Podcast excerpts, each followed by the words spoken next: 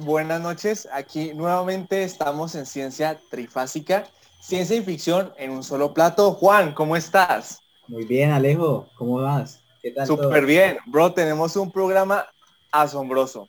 Recuerden, la micro leyenda, tenemos a un invitado súper especial, mi mejor amigo, hermano de otra madre. Es una persona misteriosa. Quisimos mantener como el misterio para que ustedes empezaran a pensar, bueno, ¿quién será? ¿Quién podrá ser amante de la cerveza? ¿Tiene algo que ver con la universidad? Juan, cuéntanos de este personaje. ¿Quién es? Pues este personaje es nada más y nada menos que el asombroso Esteban González. Ese es profesor de laboratorio de microbiología, con el cual hemos cursado nosotros una materia que, por cierto, es genial. cabe, recalcar que es muy malo como profe, así que, ¿qué tal Esteban? ¿Cómo te encuentras hoy? Es que muchachos, no, aquí, aquí viendo un poco más ficción que de ciencia, pero con toda esa introducción, eh, adjetivos asombrosos, rimbombante, fantástico, no, creo que todavía no se les ha podido quitar esa maña de que ese mismo que expresan lo pongan en los informes, pero vamos, seguimos en la, seguimos en la labor. Bueno, ¿cómo te describirías en una palabra? Arranquemos con esa.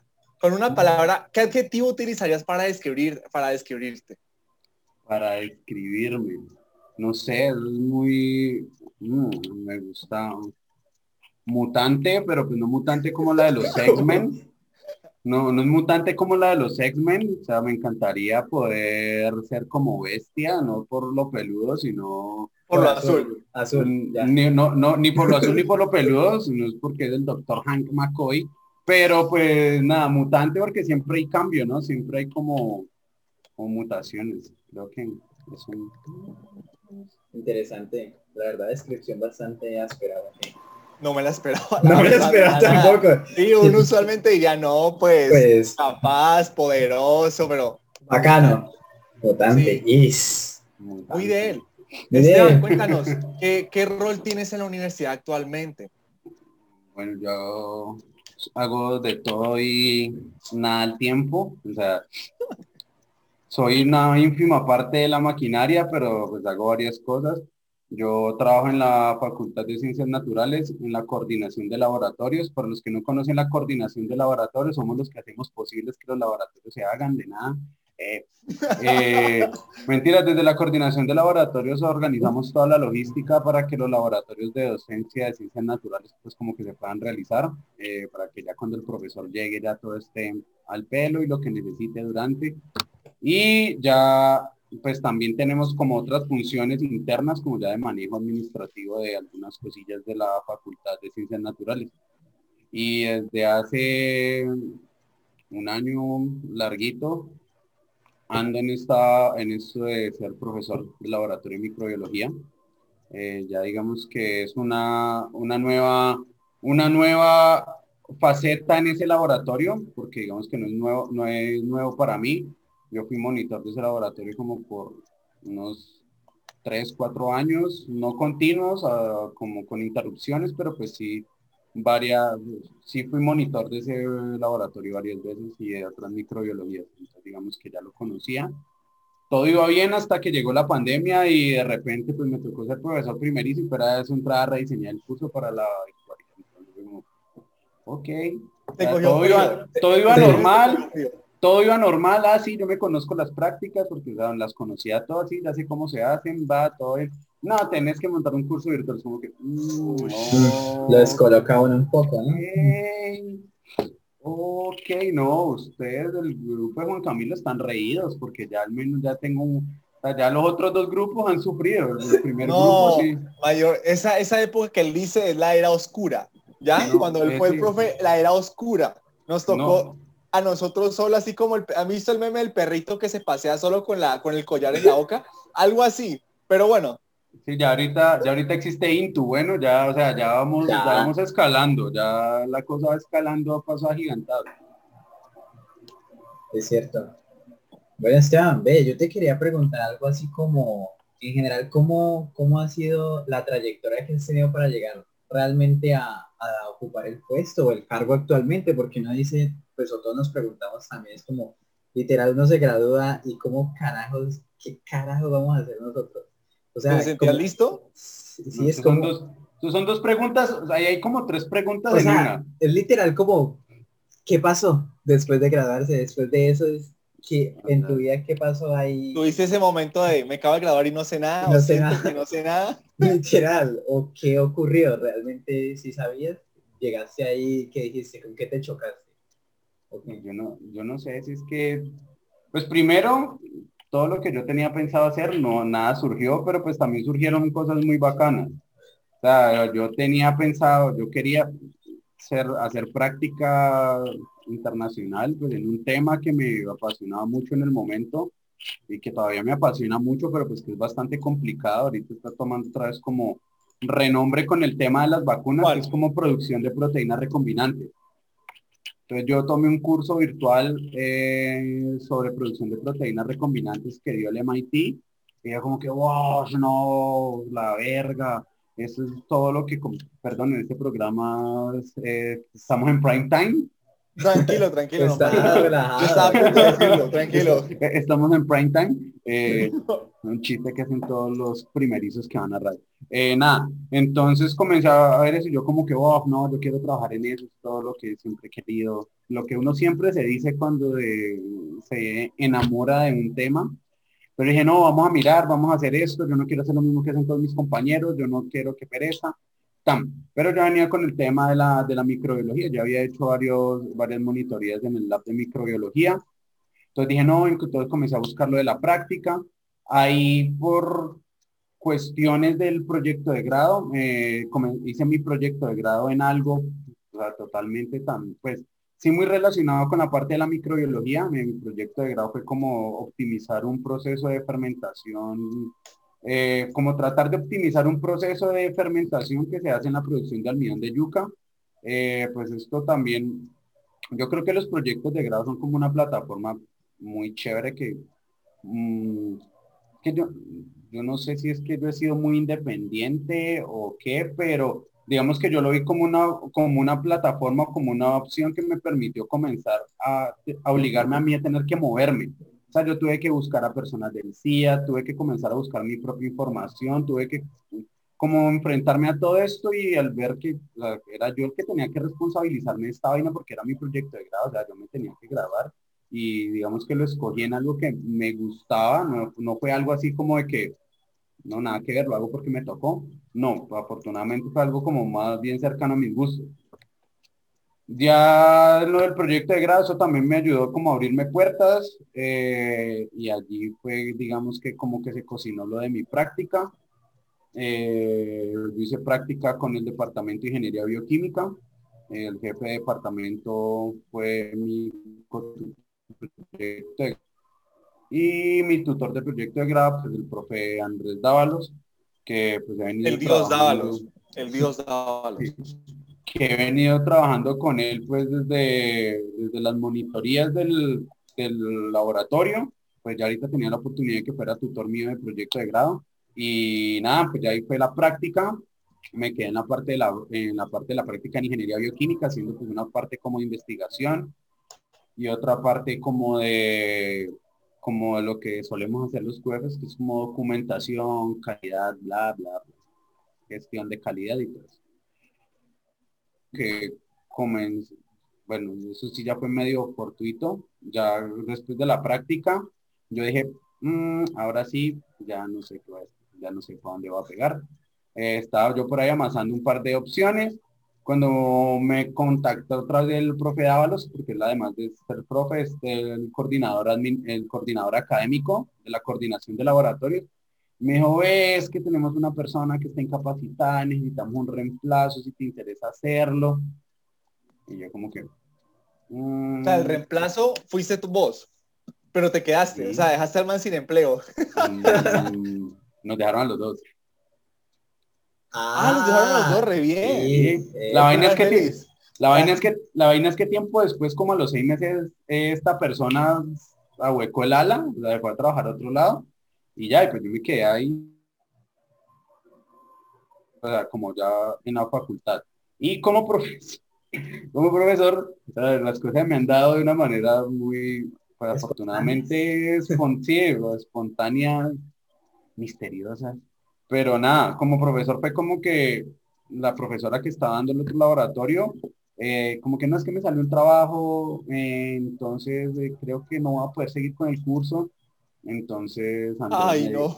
entonces Andrés me dijo, no, pues para que sigas dando el curso, vos lo conoces y yo, ok. Yo, bueno, yo lo cogí en febrero, creo que fue, y en marzo me encerraron y pues a correr, y ya. Así fue. No, pero fíjate que Dávalos ha sido como tu ángel, ¿no? En tu carrera. Te ha llevado varias oportunidades, ¿no? Pues realmente el otro día lo hablaba con mi otro jefe y él, me, utilizó una palabra un poco más acertada, mentor. ¿Cuál? Es un mentor. Sí, es que... Sí, para qué, pero eso sí no, no, se puede negar. Pero ustedes son panas, o sea, son amigos o solo es una relación formal, formal académica. Mm, no, pues sí, podría decir que somos, somos panas. Sí, no es así que amigo, pero no lo sabe. Pero él no lo sabe, ¿no? es mi amigo, pero él no lo sabe. que no vaya a ver Él no está enterado, tranquilos. pronto le diré, pronto le voy a... Es como el somos novios, pero ella todavía no lo sabe. Exacto, tal cual. Tal cual. Ay. Somos, somos panas. Pero esa, o sea, sientes que, que ese caso tuyo en que las cosas no salieron tal cual al plan, pero aún así tomaron un buen curso, es como, como lo que usualmente sucede en el campo de la ciencia, fue un caso particular. Mucha gente logra hacer el plan, seguirlo o, o ¿sí me entiendes la pregunta? ¿O es que siempre los planes no surgen? No siempre los planes surgen y pues como te digo, depende de qué tan laxo sea el plan porque pues hay gente que es demasiado como rígida con sus planes, pero no logra ver como los detalles como de las nuevas posibilidades que se van abriendo. Yo realmente no creo en la suerte, la suerte no existe, la suerte es para perdedores, eh, pero pues no sé, al mismo tiempo como que las oportunidades se van presentando y es como la capacidad que uno como de que su plan, el plan de uno sea lo suficientemente dinámico para que se pueda ir adaptando a todas esas, a todas esas posibilidades, sin traicionarse a uno mismo, sin traicionar su propio plan, sin traicionar como sus propios gustos, pero pues sin tampoco ser excluyente. Es como que, no, es que si no es blanco, es negro, y si no es blanco, no me sirve y lo desecho, porque muchas veces por ahí, por ese caminito, por esa pequeña grieta, se pueden abrir también posibilidades. Y yo pensaría que el principal recurso que debería tener una persona que está iniciando o que está arrancando es como abrirse puertas. O sea, es más importante tener por la capacidad de abrir puertas, como de darte a conocer y como de, como de arriesgarte a mostrar tu trabajo y a trabajar de una manera como fuerte y una manera honesta, eh, y pues no me refiero como a honesta de la honestidad que conocemos como de no robarás ni nada de eso, sino como de, como de, o sea, muy, muy como sos vos, pero siempre de una manera muy profesional. Y, y, la gente va conociendo como tu trabajo y va conociendo como tu forma de pensar y pues eso en cierta forma te abre o te, o te cierra puertas y ya es ver eso como todas, de todas esas posibilidades como cuál se va ajustando más para tu proyecto de vida e ir tomando lo que se te va presentando porque yo creo que si se sienta uno con esa rigidez de proyecto como de que no, es que tiene que ser así, y después de A sigue B, y después de B sigue C, pero si después de B no sigue C, entonces la gente como que, no, verdad, mi proyecto, muero. entonces va, colapsa, pum, colapsa todo, va, el, la torre de naipes vuela, pero puede que las posibilidades estén ahí, entonces es como que, bueno, también observarlas y ser un poquito laxos, creería yo. Ve, eh, Esteban, yo tenía como otra pregunta, ya que pues eh, para nosotros es sabido pues que tú eres como un conocedor de las cervezas. Quisiera que nos contaras específicamente algo de, de, las industrias artesanales actualmente. Es que pues, ya que yo, yo he visto, porque pues que actualmente hay como un auge de, cervezas artesanales y generalmente... Literal. o sea, vos ves, eh, estás en Instagram ahí y tal, y ves que y aparece una nueva cerveza artesanal. No, estamos en temporada en octubre, 23, 23 eh, cervezas más de calabazas diferentes. yo, ah, bien bacano, ¿no? O sea, es como que eh, salen muchas, muchas, constantemente está saliendo con mucha eh, como información y con muchas empresas que quieren hacer como sus propias cervezas artesanales. Pero esto es algo como más de la antigüedad, porque vimos que la industria en general se había desarrollado de una manera tan grande y como tan sistemática que era como muy raro ver eso. No sé qué piensas acerca de eso, si para ti que está un poco más empapado el tema es igual, como que sí se está expandiendo, es solo que se ha expandido siempre pero no lo habíamos visto, o, qué crees? No, sí se está, sí se está expandiendo, eh, es un mercado que se está abriendo y pues o sea, si lo ven ustedes que están como por fuera del, del rubro, yo que estoy como metido en ese, por ahí, yo estoy metido, al mismo tiempo no estoy metido porque preguntan el gremio, nadie me conoce, soy un don nadie. Pero tú conoces a todo mundo. Pero exactamente, eh, me, me, encanta esto de ser una sombra, parece genial.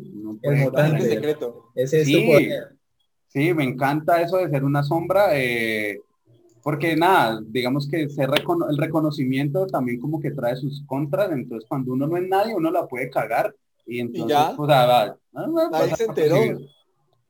Pero sí, sí hay, sí hay un crecimiento muy grande y más actualmente.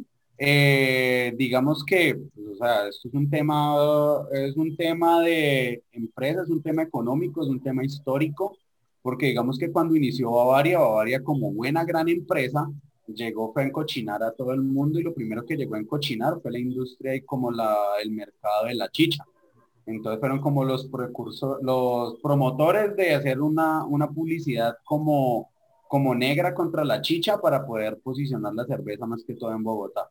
Entonces digamos que así como ellos fueron creciendo, fueron aumentando su producción, asimismo comenzaron como a hacer, como a aplicar esos pequeños truquillos empresariales como para que la gente no hiciera su propia cerveza. Además, en la época en la que arrancó Bavaria, que creo que eso fue medio, más o menos como medio posguerra. Eh, en ninguna parte del mundo, pues salvo en los países cerveceros por tradición, pues estaba desarrollada una tecnología cervecera. Digamos que el boom de las cervezas artesanales fue más o menos por allá como en los noventas, eh, que fue como el segundo boom y fue en Estados Unidos, que yo no sé cuál fue el loco que comenzó a hacer cervezas artesanales y pum, fueron las cervezas, son las cervecerías artesanales más grandes y hay que hacer como un paréntesis de que artesanal no lo, no lo dictamina el tamaño de la planta, sino como el seguimiento de sus procesos. Porque, por, por ejemplo, Sierra Nevada de California, eh, ¿cómo es que se llama? Brewdog, eh, que es escocesa, pero tiene planta en Estados Unidos. Dogfish Head tiene una planta gigante también en Estados Unidos y Stone y son como de las cervecerías más grandes, o sea, con producciones de ya de miles de hectolitros al año, pero digamos que siguen siendo muy fieles como ese concepto artesanal. O sea, aclara eso, porfa, esa diferencia entre la artesanal y como la clásica, la, la que todo el mundo conoce. Para mí la diferencia, digamos que eso tampoco todavía hay un, tampoco hay, hay alguien que haya dicho o esté escrito un concepto, digamos que cada, como que cada persona que está en el gremio tiene un concepto. Algunos lo miden por volumen, otros lo miden por la por dilución, porque a veces porque las cervezas industriales se les hacen diluciones. Pero la, la como la, la mm, definición que a mí me gusta es como el, manejo y el seguimiento del proceso. Lo que lo hace artesanal es que siempre hay un maestro, siempre está el maestro cervecero allí al lado de la cerveza tomando decisiones en tiempo real sobre la, sobre la producción de la cerveza. No, ya terminó la atenuación, eh, pasemos la llama duración, ya. En cambio, en las cervezas industriales todo es un papel, todo es una regla, todo es una receta. 15 eh, minutos y trasvaso, tan, tan, y todo se cumple al mismo tiempo, todo es, una, todo es un plan, todo sale igual, todo está estandarizado, todo sale en perfectas condiciones y es por sus mecanismos y por su forma de economía es una economía de escala de producir, producir, producir, producir, producir, y esos manes necesitan estandarización.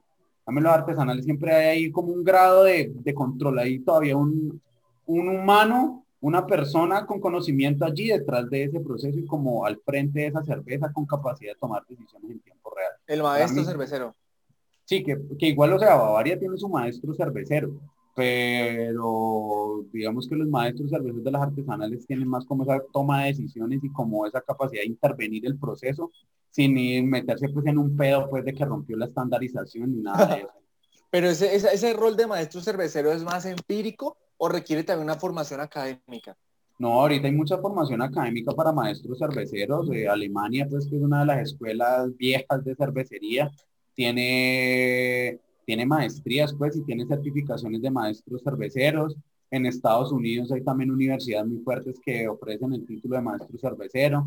En Inglaterra, eh, sí, hay, hay forma, ya hay formación formal, eh, educación formal para formar para certificar maestros cerveceros, pero yo lo diría a título personal, eh, sin ser maestro cervecero, que yo creería que es mucho, el título, así como, y lo podemos extrapolar a todos nosotros como profesionales, el título es como el un, 1%. Hay otro 96% que es experiencia y el otro porcentaje es, auto, es formación pues independiente y con información, información constante. estar leyendo, estar dateándose, estar está revisando artículos, está revisando todo lo que va saliendo nuevo, revisando foros, viendo qué se está discutiendo, porque digamos que esto al mismo tiempo, al mismo, así por ser una, algo artesanal, todavía hay muchas cosas de la técnica que se han quedado como en la tradición oral. Entonces, digamos que todas las personas te van a decir una forma de hacer las cosas y como un concepto, pero no hay una justificación científica detrás de eso. Apenas están surgiendo como como journals y apenas están surgiendo como instituciones que tienen una, investigación fuerte en ciencia y en tecnología cervecera. Entonces ya pueden salir, ya puede salir un paper pues de degradación de lúpulo, ya puede haber un paper que te habla vos de, de diferentes pues temperaturas del macerado y, y el efecto de eso. Pero antes de eso era muy de tradición oral. No es que aquel me dijo que le funcionó por eso yo le creo. Entonces como que no, ok, entonces, pero bueno, ya ahí vamos, ahí se va como tecnificando la cosa y, y nada, y también yo creo que esta, esta charla como entre cerveceros, que a veces suele ser un poco un choque de egos, pero en algunos casos también puede ser como bastante, bastante como enriquecedora para cualquier persona del, del gremio. Ah, en pocas palabras uno podría definir de que sistemáticamente son similares ambas pues, industrias, ya sea como a nivel escala super gigantes que ya se han venido trabajando y artesanales que también dice que también tienen pues ciertos lugares en donde se producen o en gran cantidad. yo diría que, pues no sé, lo, lo que diría yo ahí es como que siento que en estas artesanales le meten como pasión, o sea, como que realmente quieren cuidar el producto, que dicen, o sea, yo quiero hacerlo, pero no solo, lo, solo, no solo quiero producir bastante, lo quiero hacer bien, o sea, quiero estar orgulloso de que cuando yo saque mi cerveza pueda decir, eso lo hicimos y lo tratamos con tanto cuidado que realmente sacó como, como que hicimos, lo hicimos todo para que saliera bien. Es como lo que veo ahí yo creo que pues más allá de que salga bien o mal, digamos que una gran empresa no, una, una gran industria no quiere sacar un mal producto. ¿Ya? O sea, porque digamos que a ninguna empresa, sea pequeña o sea grande, le conviene sacar un mal producto. Sino que es más bien como ese, esos mimos, esos mimos con el producto, como, como esa, ese cuidado, ese nivel de detalle, eh, obviamente ambos son buenos productos, sino que son, tienen fines diferentes y también es como, yo diría más que como cuidar el producto, es más como dar como una, una, experiencia una experiencia. He escuchado pues de varios, como de varios lives pues y cosas que he visto, que dicen que el maestro cervecero como que le pone su alma a la receta, el alma del maestro está detrás de las recetas que se venden. Y se podría decir, digamos que con riesgo a equivocarme, de que ya las cosas industriales salen, salen sin alma. O sea, están como tan diseñadas para cumplir, cumplir, cumplir, cumplir, cumplir, que como que ya salen sin alma. Entonces también creería que esta parte como de la persona que está detrás es, también como, como importante. Ya yéndonos como a temas metafísicos. Metafísicos. El alma existe. Eh, mentira. Este, Teban, pero entonces, porque has pensado, me imagino que sí, ojalá, ¿no has pensado en armar tu cerveza? Ser maestro cervecero, porque o se nota que estás muy empapado del tema, lo manejas bien y pues tienes formación para montarte un lab y hacerla. O sea, ¿lo has pensado? ¿Qué, qué, ¿qué planes tienes sobre esa pasión tuya y la cerveza? No, no, mi, idea no es tener una cervecería, mi idea es, o sea, para mí me, encanta la cerveza, me encanta la cervecería y todo lo que se puede hacer de ello, pero me encantaría seguir estando así tras bambalinas. Sombra. sí, seguir siendo, seguir siendo sombra, pero poder aportar, poder aportar algo. Ya, o sea, como que estar allí detrás, pero poder estar generando como algo, ya sea conocimiento, estar generando un producto, generar algo para la industria cervecera, no ser una cervecería más del mercado, porque ya esas están saliendo todos los días, o sea, todos los días sale una cervecería nueva, todos los días sale una marca nueva de cerveza, buenas, malas, bonitas, feas, ricas, sabrosas, nuevas, todos los días, digamos porque esto también se volvió una moda. Mm. Y digamos que ya como a título personal soy como medio quisquilloso con las modas, soy como estar por fuera de las modas. Entonces, he, tratado como de poder ver la forma de involucrarme, pero sin ser una cervecería más. Y como que la idea de estar tras, así como, como tras bambalinas, eh, me llama más la atención. Ahorita, pues por ahí estoy amasando algunas, algunas ideas. Eh, me gusta, eh, me gustaría como meter más bien por ahí como con el tema de las levaduras, como con el tema del control de calidad, como con algunos análisis, que creo que podrían ser muy útiles para poder estimular como el crecimiento también no solo del mercado, sino como de la técnica y, de la calidad de los productos, y pues que también pues, hay que le pueden servir como a todos, sin llegar como a, entrar al mercado con un producto más, que puede llegar a ser como uno más del, del montón. Y que igual, o sea, volviendo en ese tema y en ese tono de las modas, siguen saliendo porque yo no sé quién fue el, el, ocioso que metió ese, que, me, que metió ese, e, e, ese, ese cuento de que marica vivir de la cervecería es súper rentable. realmente sí sé, pero no voy a hablar de, eso No voy a hablar, no voy a hablar de eso acá. Pero eso se volvió como el, no, marica, o sea, la gente cree que montar una cervecería ya, fue puta, se realizaron, ya, mejor dicho, el, el, Silicon Valley fue siendo cerveza artesanal y... todo va a ser eh, para arriba. Sí.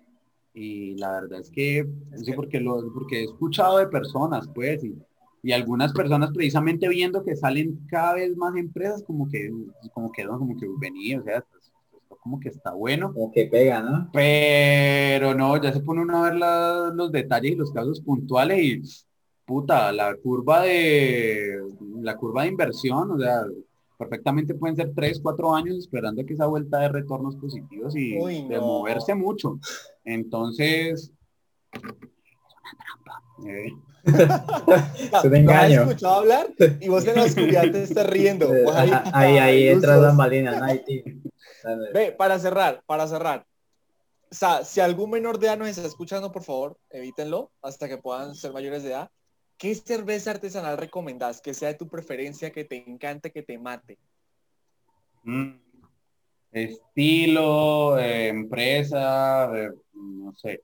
No, mejor para no meterme en problemas, me gusta hablar más de los estilos que me gustan. Eh, vale, vale, vale. Epa, epa, epa el consumo de alcohol es perjudicial para la salud, ley 30.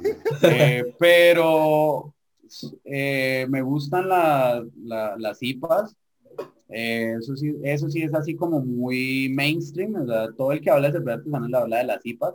Pero no, hay unas hazy IPAs y, una, y un estilo pues que así como medio nuevo que se llama New England IPAs que son brutales porque no son tan amargas, son súper, súper afrutadas por el lúpulo, además son suavecitas porque llevan trigo y avena, entonces son unas cervezas como con calor de estos de Cali, bacanísimas.